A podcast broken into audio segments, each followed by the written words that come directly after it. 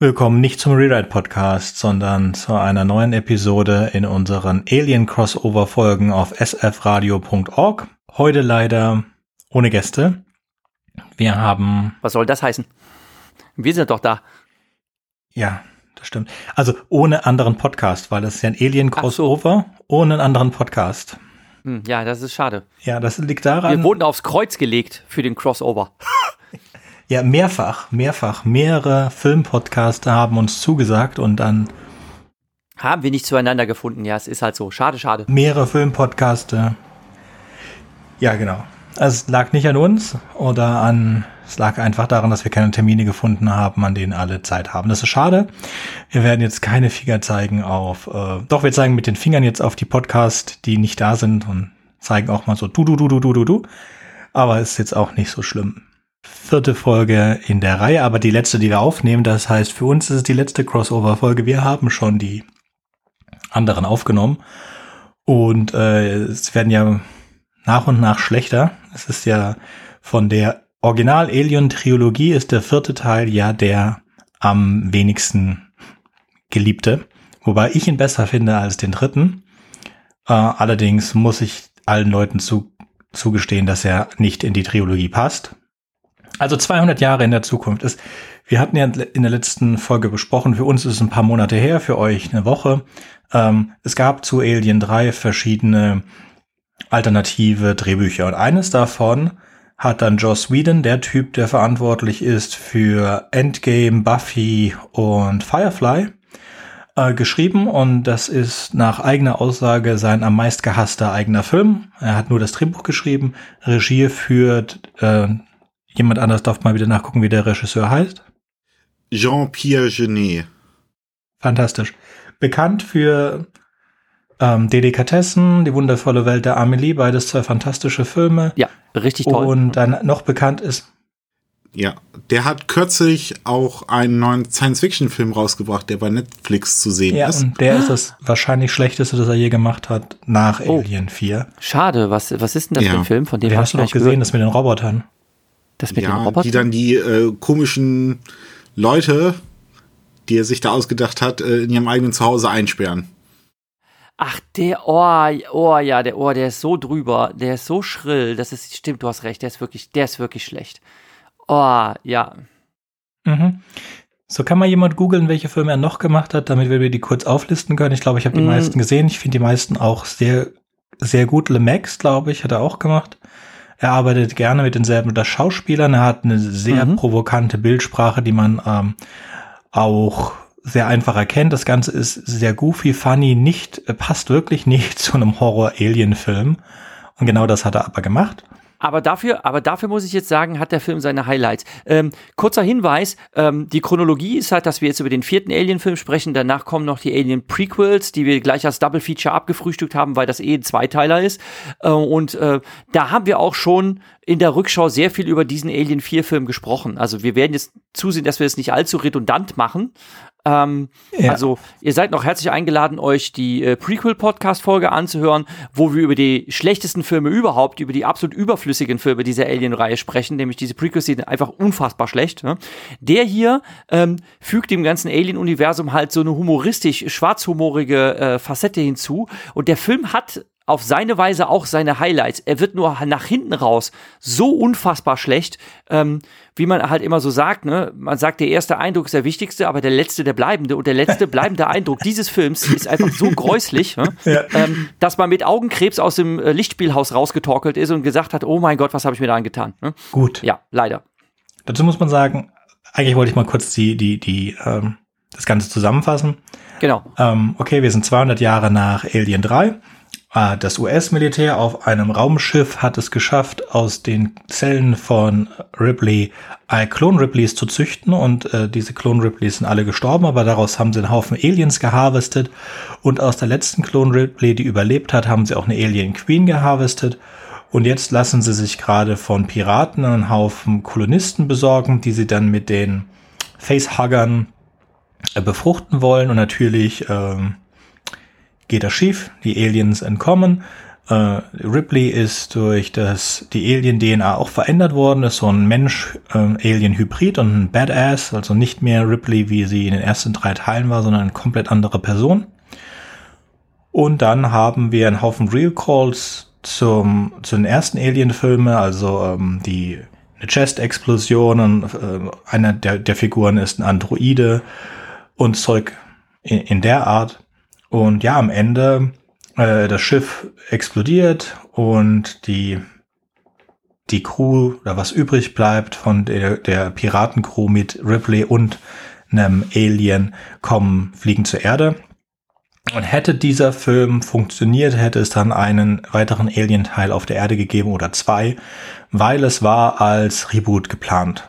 Ja, deswegen ist es soweit in der Zukunft, deswegen hat es nichts zu tun mit der Original-Trilogie, aber hat nicht geklappt.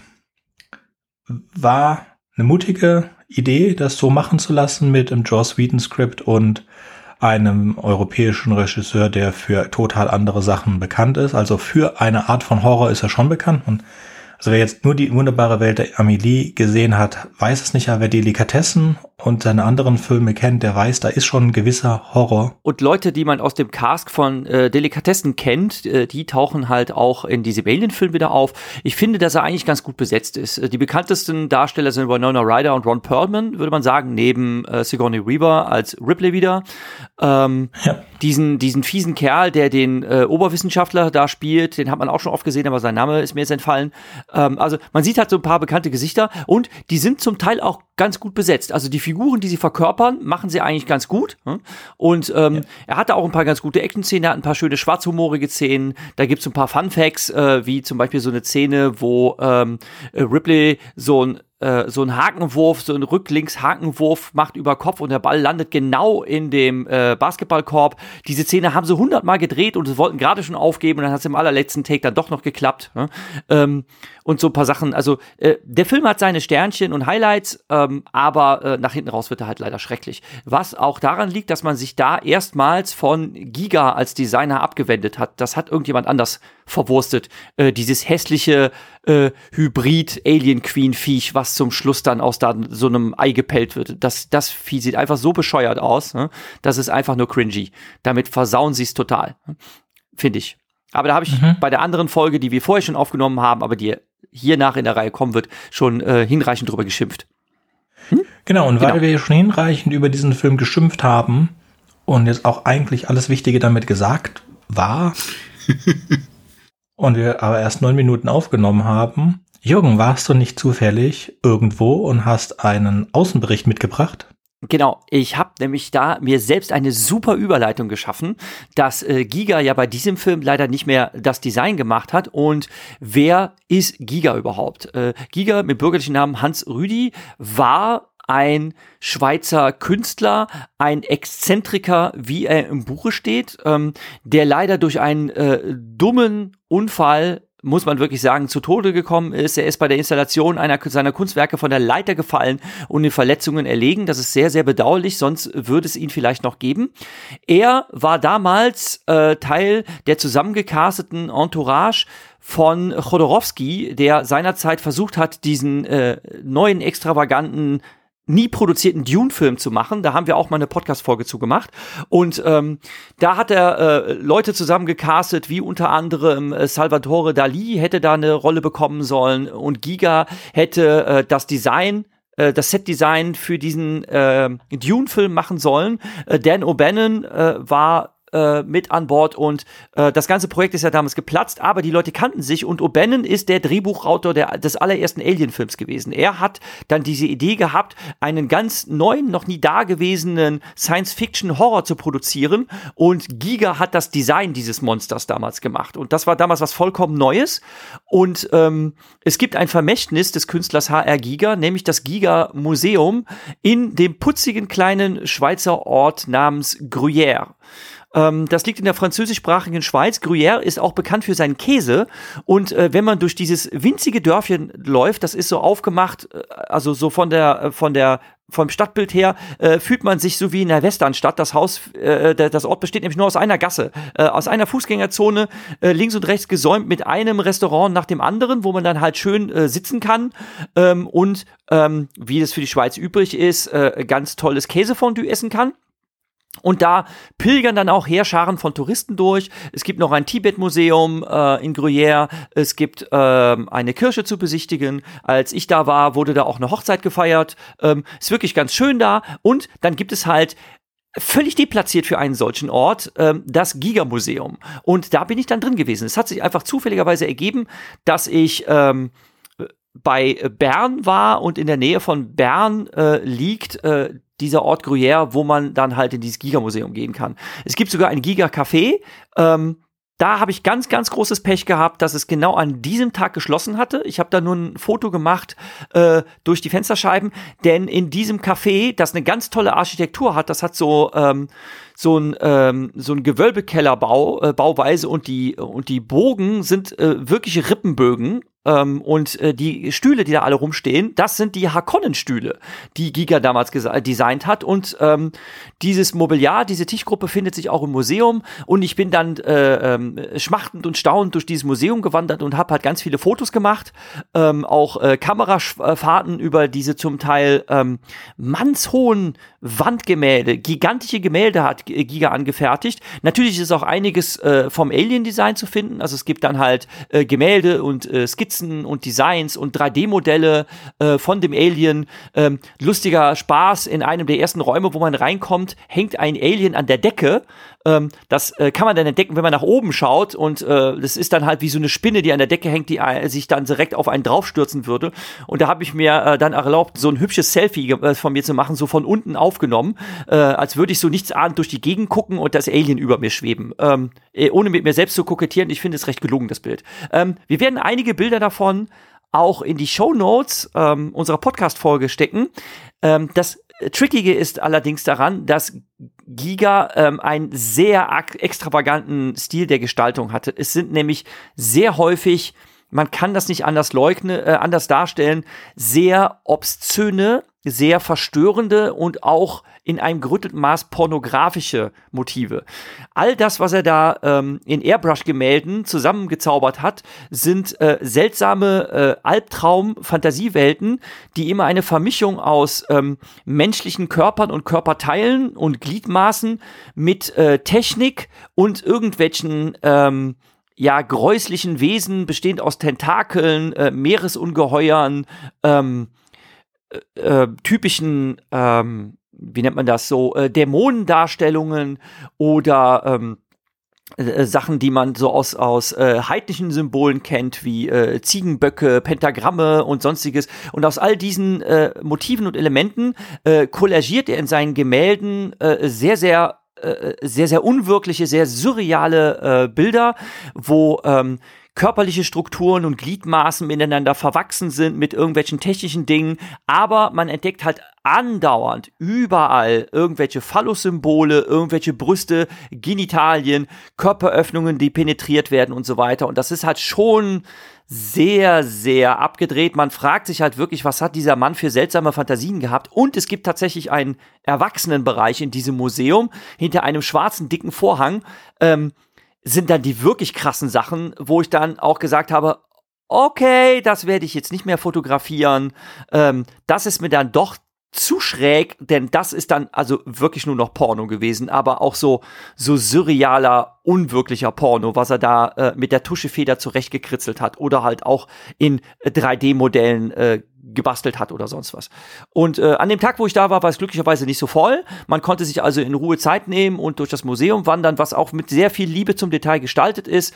Ähm, die Wände sind entweder schwarz oder mit so äh, Relieffliesen versehen, dass das Ganze auch so einen äh, technoid-organischen Look hat, als würde man sich in so einem äh, außerirdischen Raumschiff befinden. Und äh, die Bilder, wie gesagt, sind gigantisch groß. Das Ganze ist äh, immer mit äh, sehr hartem äh, Punktlicht ausgeleuchtet, was das Fotografieren meistens etwas schwer macht, weil man immer äh, nervige Reflexe hat.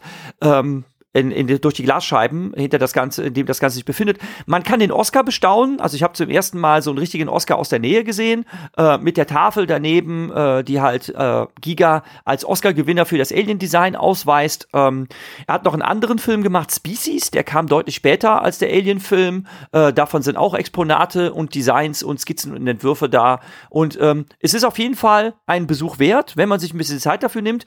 Vorausgesetzt natürlich, dass man mit dem ganzen Kram überhaupt was anfangen kann. Oder eine Sache, die mir jetzt erst beim, auf, äh, beim, beim nochmal gucken an, aufgefallen ist, ist, dass die Crew des Piratenschiffs ja eigentlich schon ein Blueprint ist für Firefly. Für die Crew von Mit Misfits, die dann später in Firefly ja, da hast du recht. so bekannt geworden sind. Das ist mir dann erst aufgefallen. Und ähm, die beiden Hauptdarsteller, die ähm,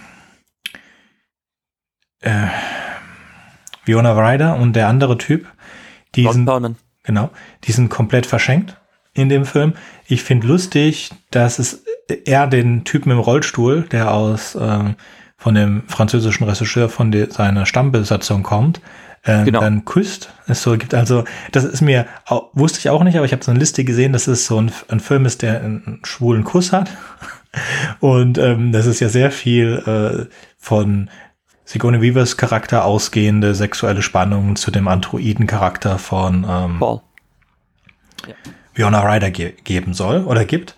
Und äh, das fand ich auch ganz lustig. Das war mir nicht aufgefallen. Ich mochte den Film, als ich ihn gesehen habe. Ich glaube, ich habe ihn im Kino gesehen. Ich kann es nicht 100% sagen. Ich weiß. Ich glaube, Alien 3 und, und Resurrection habe ich im Kino gesehen. Ich bin mir aber nicht kommt, kommt ganz gut Sicher. hin. Die habe ich nämlich damals auch gesehen. Für die, für die davor war ich noch zu jung, genau. aber die beiden konnte ich im Kino sehen. Und ich weiß, dass ich ähm, mich bei Alien 3 auch über diese übertriebene aufgeregt habe. Äh, die Folge lief ja letzte Woche, ist ja letzte Woche online gegangen.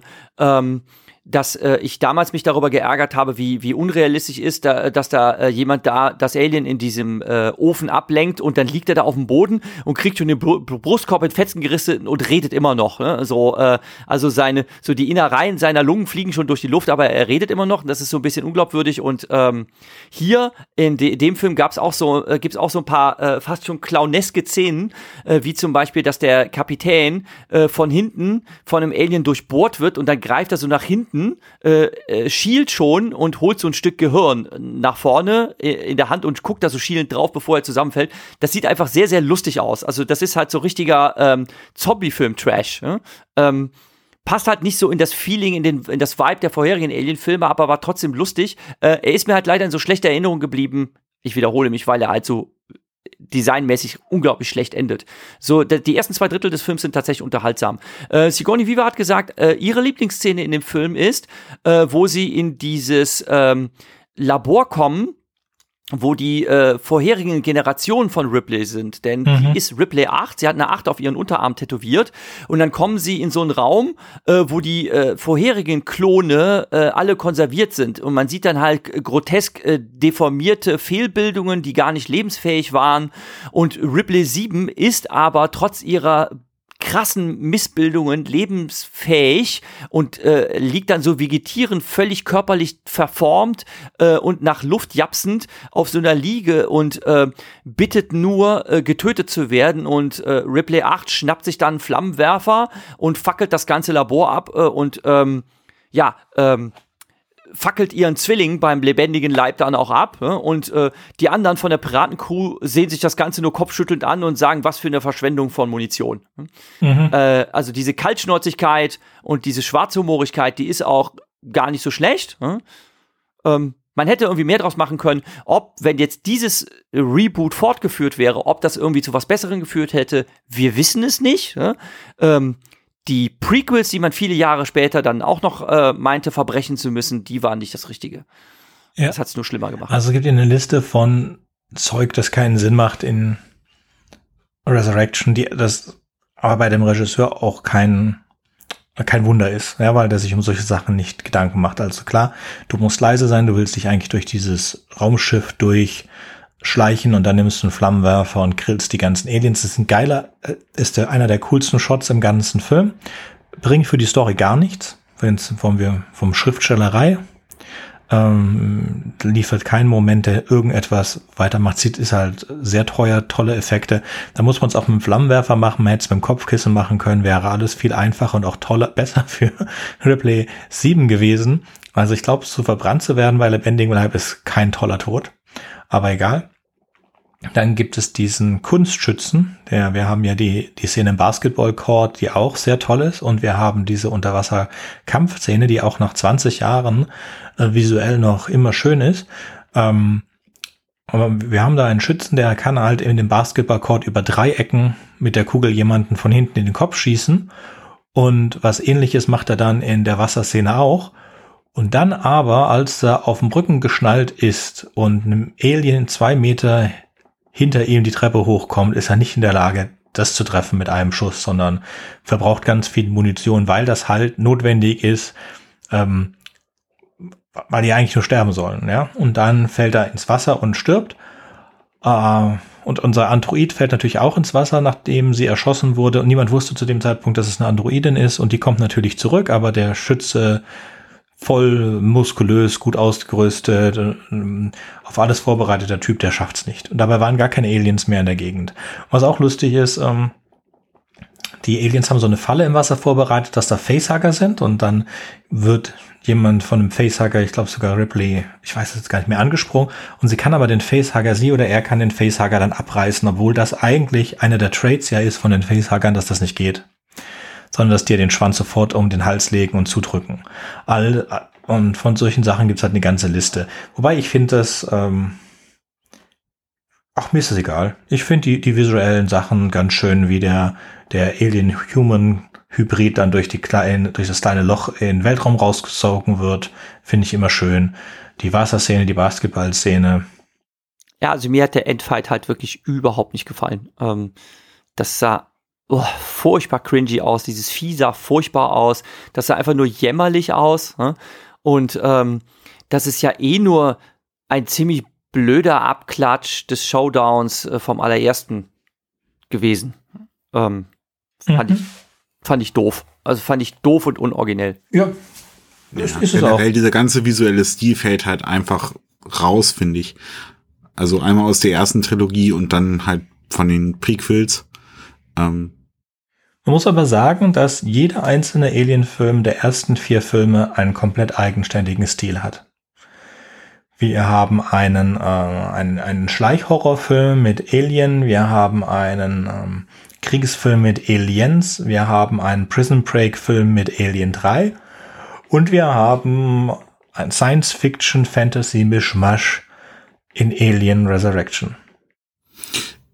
Äh, ja, ich meine hier war wirklich nur die, die äh, Visual, Visuals ähm, von der Art, ähm, wie die Kameraführung ist ähm, und die ähm, Farbgebung vor allen Dingen. Das hat mir besonders aufgefallen. Ist mir besonders aufgefallen, jedenfalls. Aber nun gut. Ist auch ein bisschen her, dass ich den geguckt habe, muss ich sagen. also Alien 4 vom Vorteil her, finde ich, lebte halt tatsächlich ähm, äh, von der Ausdrucksstärke seiner Darsteller, äh, von der Mimik, die halt aber dann immer so was äh, Clowneskes hat. Ne? Also äh, den, den Captain von diesem Schiff, den kann man von Anfang an nicht ernst nehmen. Ne? Ähm, und dann halt äh, diese, diese äh, Szene, wo sie diesen einen dieser überlebenden, vermeintlich überlebenden Kolonisten finden ähm, und äh, Ripley dann riechen kann, äh, dass der infiziert ist äh, und ihm dann erklärt, dass, ähm, dass bald ein fieses Alien aus seiner Brust herausbrechen wird. Ne? Und ähm, also diese Szene ist dramaturgisch auch ziemlich gut, finde ich, ne? ähm, weil man diese, diese Verzweiflung ähm, diesem, diesem Schauspieler schon ganz gut abkauft. Ne? Äh, so, äh, du wachst auf und kriegst gesagt, ne, ähm, ja, du bist infiziert worden, vorsätzlich infiziert worden, ne, und du wirst einen sehr brutalen, qualvollen Tod sterben. Ne? Und ähm, dass ihm das so völlig mitleidslos mitgeteilt wird. Äh, also die Szene ist, die ist wirklich gut. Ne? Und jetzt ist aber die Sache, ne, ähm, dass man diesen, dass das halt so einen Schlingerkurs macht, so zum Teil mit klamaukartigen Szenen und mit äh, äh, zur anderen Seite wieder mit Szenen, die richtig fies sind, äh, mit Szenen, die richtig brutal sind und dass man sich eigentlich so für etwas hätte entscheiden können. Aber es ist tatsächlich die Handschrift dieses Regisseurs. Mhm, korrekt. Das muss man so gelten lassen. Was man auch sagen, also nachdem mir diese Firefly-Parallelen aufgefallen sind, ähm, Alien Resurrection meiner Meinung nach könnte im Firefly-Universum spielen. Weil vieles von dem, was wir jetzt gerade gesagt haben, ist auch äh, im Firefly-Universum so. Also es ist auch so eine Mischung von ernsthaft bis klamaukig. Ähm, es ist alles so ein bisschen zusammengeschustert und so, dass es halt gerade funktioniert. Klar, es ist, ähm, das geht auch so in die Richtung Buffy. Also man, klar, jetzt hat Joss Whedon nicht viel damit zu tun gehabt mit dem, mit dem äh, Stil der Kamera und des, äh, der, der Masken und alles in diesem Film, sondern hat nur das Drehbuch geliefert. Trotzdem hatte das schon so ein Buffy, Firefly oder auch Hercules Xena Gefühl, wobei es geht mehr in natürlich in die Science-Fiction-Richtung.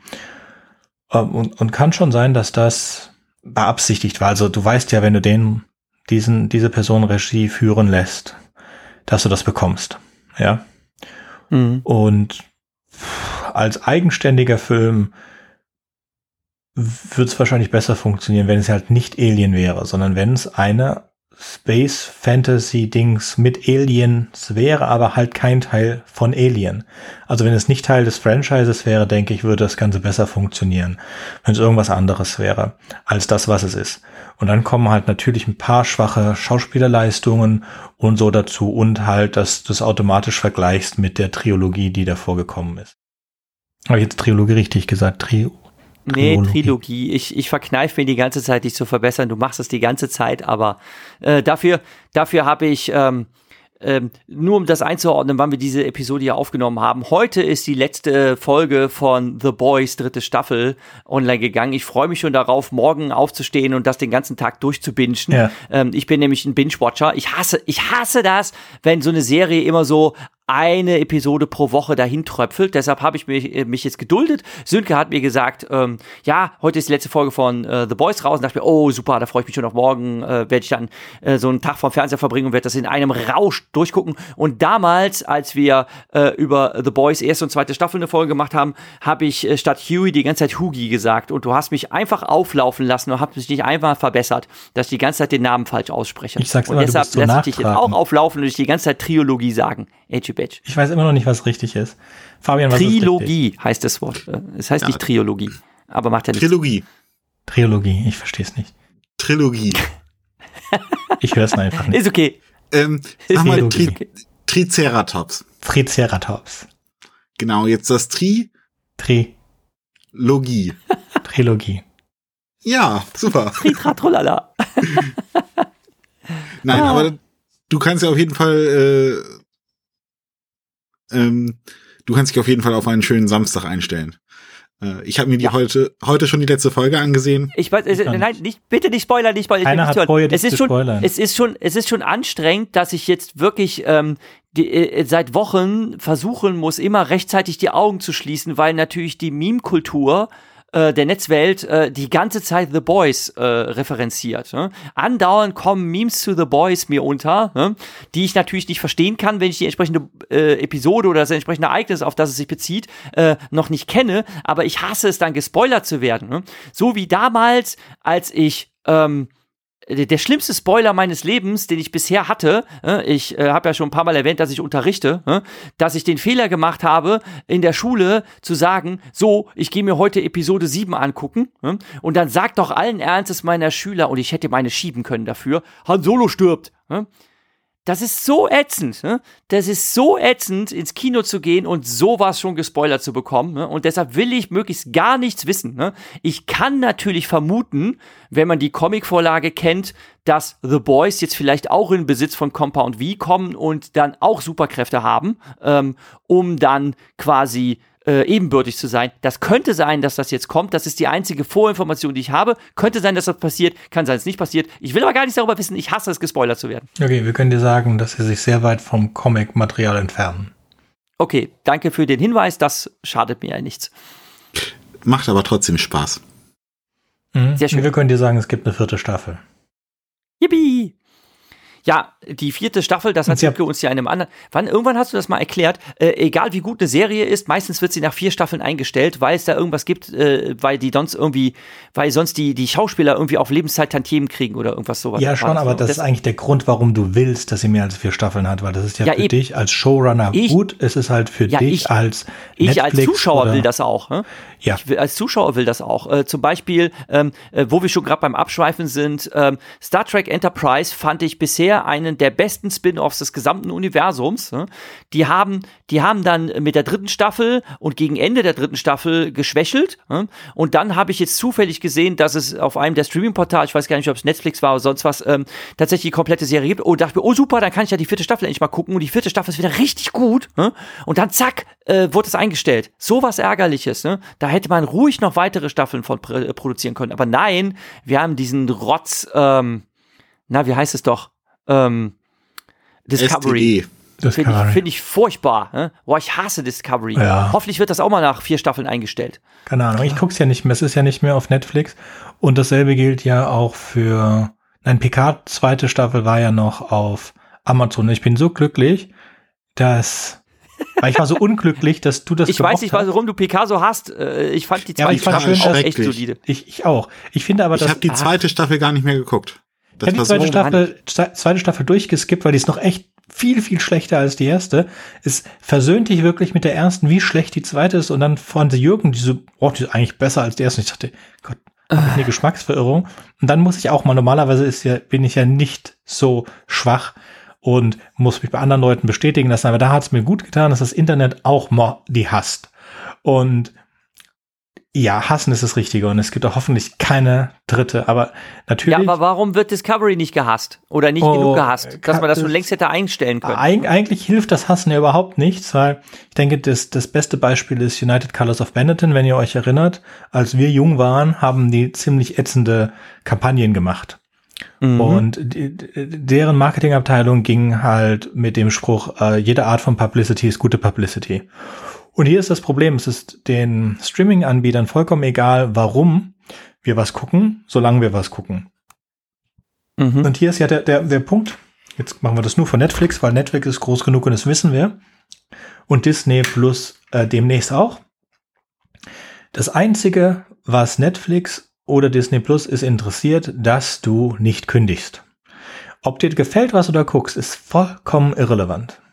Der, der Qualität des Contents ist vollkommen irrelevant. Das Einzige, was relevant ist, dass du nicht kündigst.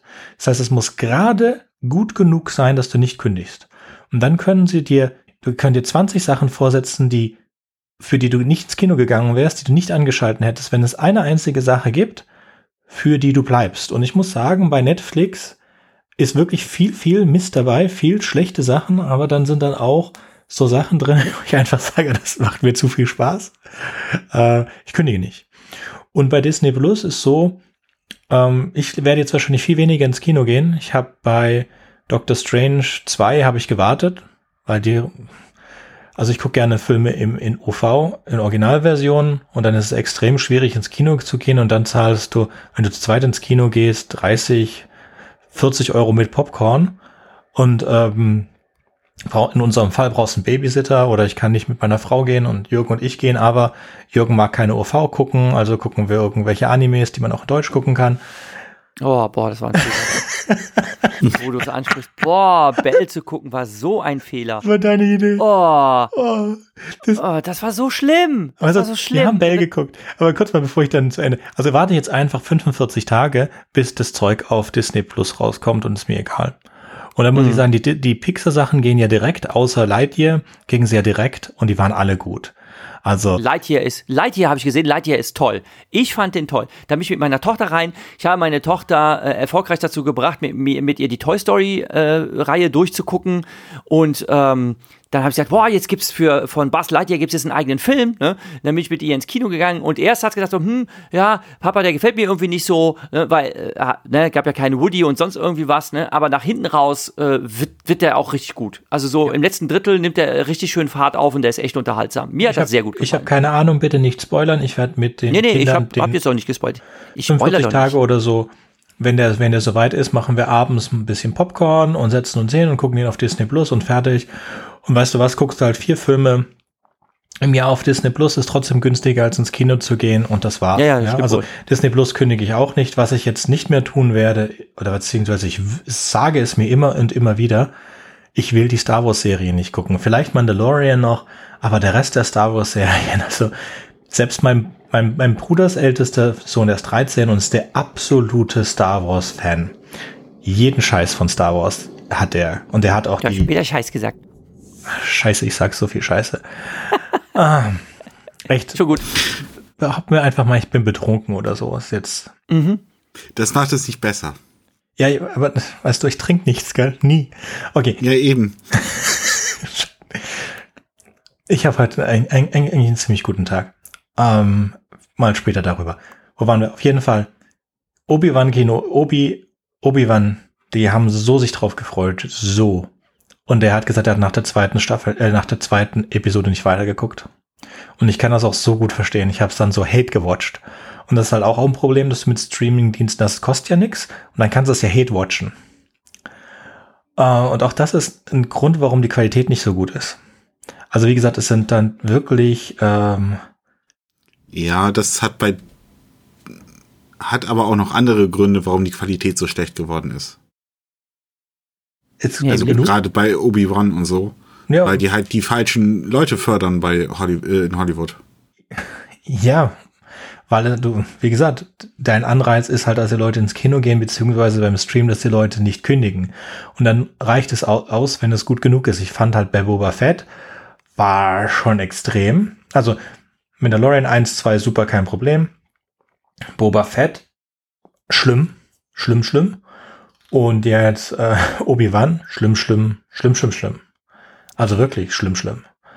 Und ich bin echt kein Star Wars-Fan. Äh, und auch Discovery. Ich habe Discovery jetzt lange durchgehalten und habe immer gehofft, dass Discovery die Kurve kriegt, weil eigentlich will ich, ich will Discovery mögen. Ja, ich finde die Idee gut, ich will es mögen und ich sehe halt, äh, wie die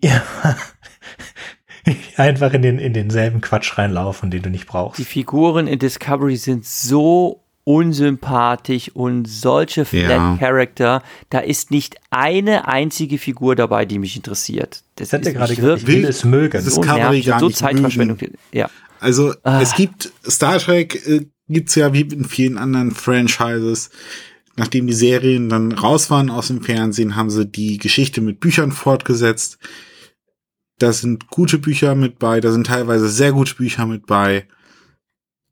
Ich lese die Bücher und das ist viel besser als jetzt dieser. Gibt es eigentlich, um, wir schweifen ja die ganze Zeit ab, gibt es eigentlich irgendwelche Literatur aus dem Alien-Universum? Ist euch da jemals irgendwie was begegnet, dass Ja. jemand äh, auf die Idee gekommen wäre, dazu einen Roman zu schreiben oder sonst was? Erst einmal ist ja Alien vs. Predator eine Comicserie. Ja, und dann eine Spieleserie. Predator, äh, ja stimmt, da habe ich, ja, das habe ich ganz vergessen, stimmt, da habe ich mich ja, da habe ich mich gar nicht mit befasst, weil ich bei Predator, da bin ich, da habe ich nie so angebissen. Ja, aber auf jeden Fall Alien und, und Predator sind beides Comicserien und Spieleserien, ähm, die ähnlich wie bei Star Wars extrem unterschiedlich sind von dem, was in dem offiziellen Kanon ist. Und ob's, also wasch- sehr wahrscheinlich gibt's Bücher. Ich wüsste jetzt keins, aber sehr, Mhm. sehr wahrscheinlich gibt's Bücher. Also es gibt zu Alien äh, tatsächlich die ähm, Romanisierung, nee, äh, Novelization heißt das im Englischen. Gibt's dafür ein deutsches Mhm. Wort?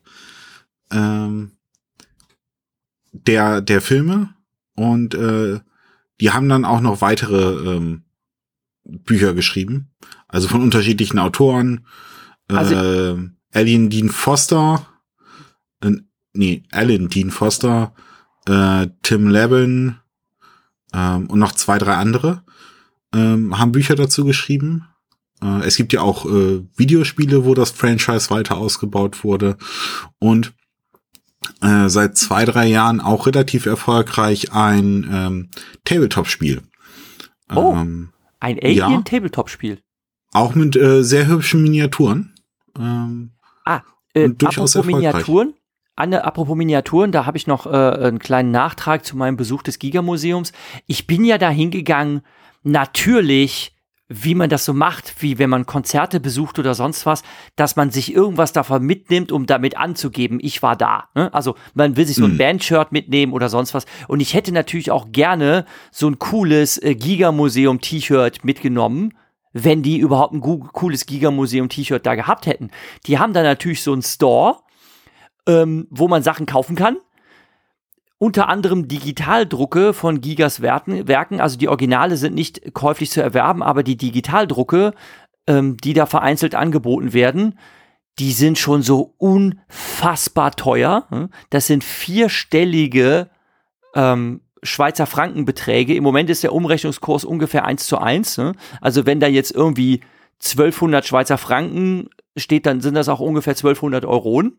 Aber auch es gibt so kleine schwarze äh, Glasminiaturfiguren von so Aliens. Äh, also man kennt das so als Dekofiguren, die man sich als Staubfänger mitnimmt. Normalerweise kriegt man so Sachen dann so auf Nordseeinseln zu kaufen, von so kleinen Robben oder sonst was. Ne? Und das gibt's halt so als Handteller großes Figürchen ähm, von so einem kleinen Alien. Und was nennt mal eine Zahl. Versucht mal, also ich habe extra mit dem Preisschildchen fotografiert, kommt dann halt auch in die Show Notes.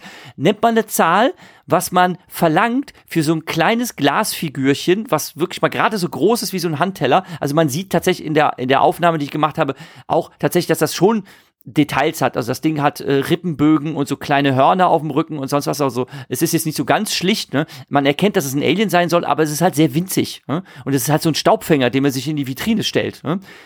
Schätzt mal, wie viel man da in dem Giga-Museum für bezahlen darf. Also du hast gesagt, so über 1000 Euro, ja?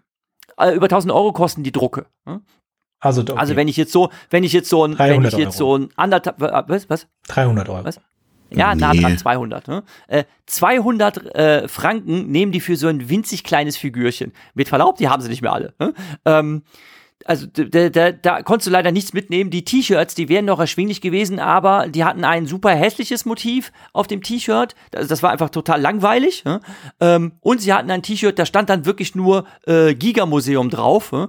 Ähm, das, äh, keine Ahnung, das ist dann so wie, ähm, als würde ich ein T-Shirt tragen, wo Security draufsteht oder sonst was. Also das, das, das wäre einfach witzlos gewesen, sich so ein T-Shirt mitzunehmen. Das war leider sehr enttäuschend. Also was das Merch betrifft, da hätten sie sich ein bisschen mehr Mühe geben können. Ähm, das hat mich leider leider ein bisschen enttäuscht. Ich hätte mir natürlich so ein Giga-Bildband mitnehmen können äh, für teures Geld, aber die kriegst du auch so schon im Buchhandel. Äh, das war ja meine erste, das war ja mein erster Kontakt mit Giga. Ähm, schon in meiner Jugend, weil ich so einen Heavy Metal Freund hatte, äh, der natürlich, wie sich das für Heavy Metal Hörer gehört, äh, auch Horrorfilme gerne geguckt hat und der kannte dann natürlich die Alien Filme und hat dann auch Bildbände davon gehabt und äh, hat mir das dann gezeigt äh, mit mit großer Begeisterung und sonst irgendwie was und dann dachte ich mir so, aha, was sich alles gibt. Ne?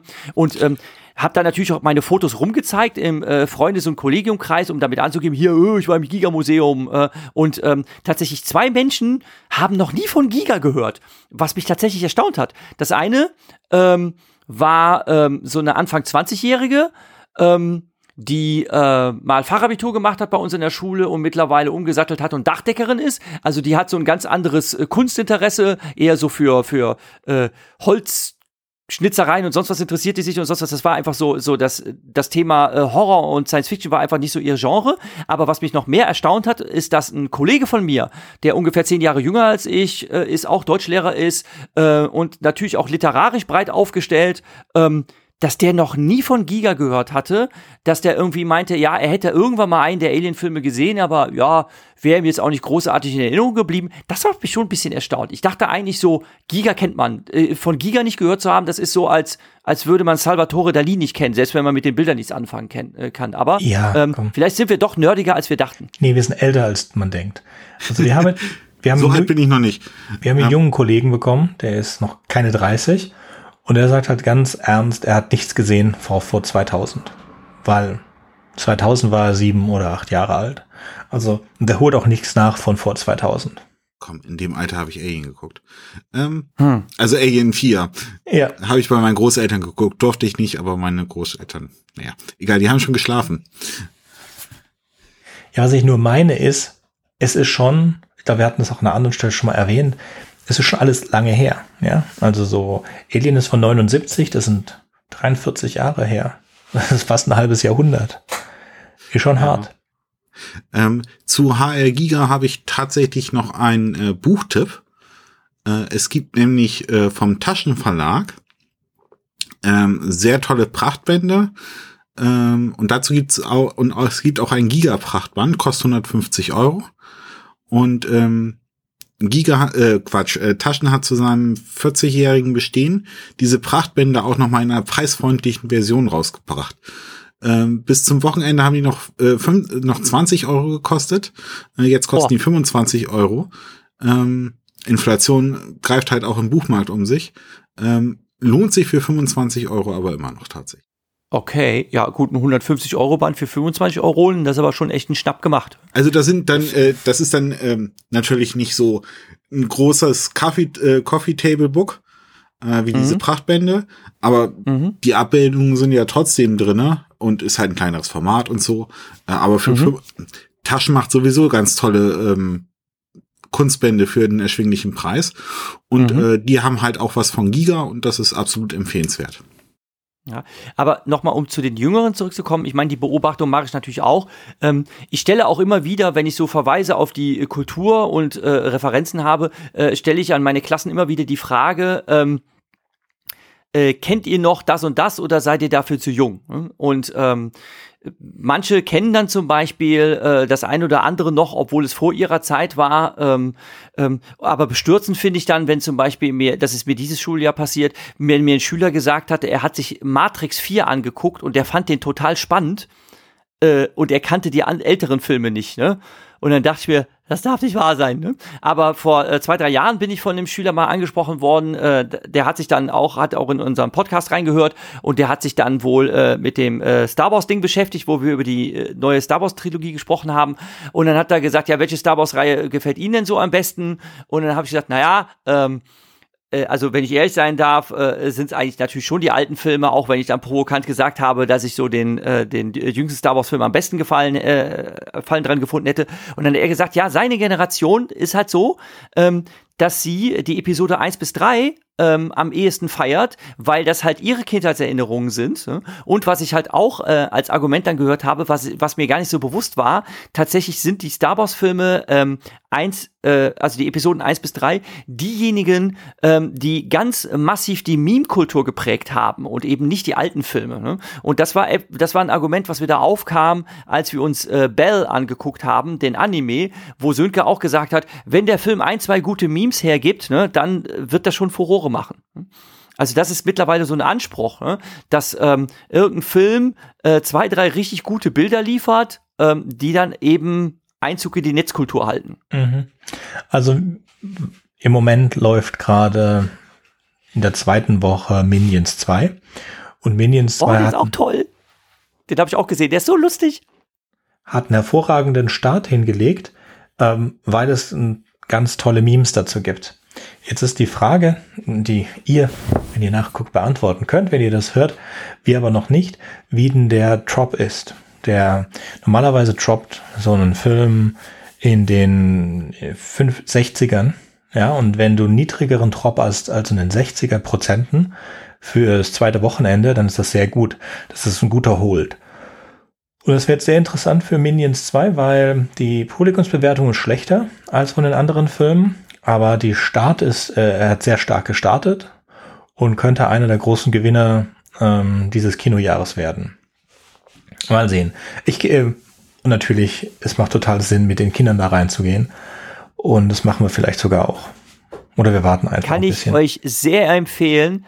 Der Minions-Film ist wirklich, wirklich, wirklich witzig. Ähm, allein diese Wortwitze mit den Supervillains, wie die heißen, das ist so lustig. Ja? Also das, das äh, Character Design ist einfach sehr, sehr, sehr funny in dem äh, Film. Also er hat mir wirklich sehr gut gefallen. Ist ganz, ganz tolle Unterhaltung. Ähm, ich fand ja auch die Indespicable Me-Filme ganz gut. Ähm, der letzte war ein bisschen schwächer als die davor, hat mir aber auch noch gefallen. Ähm, bei Indespicable Me wurden halt äh, die wilden 80er schön referenziert. Äh, wenn man die selbst noch erlebt hat, so wie ich, ne, äh, kann man damit was anfangen. Äh, jetzt bei ähm, dem Mini-Gru geht es halt um die 60er. Ähm, auch äh, unglaublich charmant, ne? mit unglaublich vielen Witzen, äh, schöne Referenzen äh, zu dem Zeitgeist von damals. Ne? Hat halt alles so diesen, äh, diesen tollen ähm, äh, James Bond, äh, Super Gadgets Vibe und so weiter. Ist einfach richtig funny. Also von vorne bis hinten sehr gut durchdesignt mit sehr, sehr tollen Gags. Ähm, ich fand den toll. Ich fand den wirklich toll. Auch wirklich was für die Familie. Kann natürlich sein, dass die Kids nicht alle Gags so verstehen. Aber naja, Leute wie wir, wir wissen den zu würdigen, sage ich jetzt mal. Manchmal ist es ein Segen, äh, nicht alt, aber älter zu sein. Okay, so jetzt haben wir schon 50 Minuten gequatscht und dann vielleicht 10, 20 Minuten über den, sagen wir 5 Minuten über den Film und dann nochmal 10 Minuten mhm. über das Museum und dann einfach über irgendwas. Da wir nächste Woche in mehr Details, in mehr Details über den Film reden, wenn wir über alle anderen Filme reden, die nicht zur Original-Trilogie. Trilogie. Trilogie die nicht zur Original-Trilogie. Ich werde es nicht mehr lernen.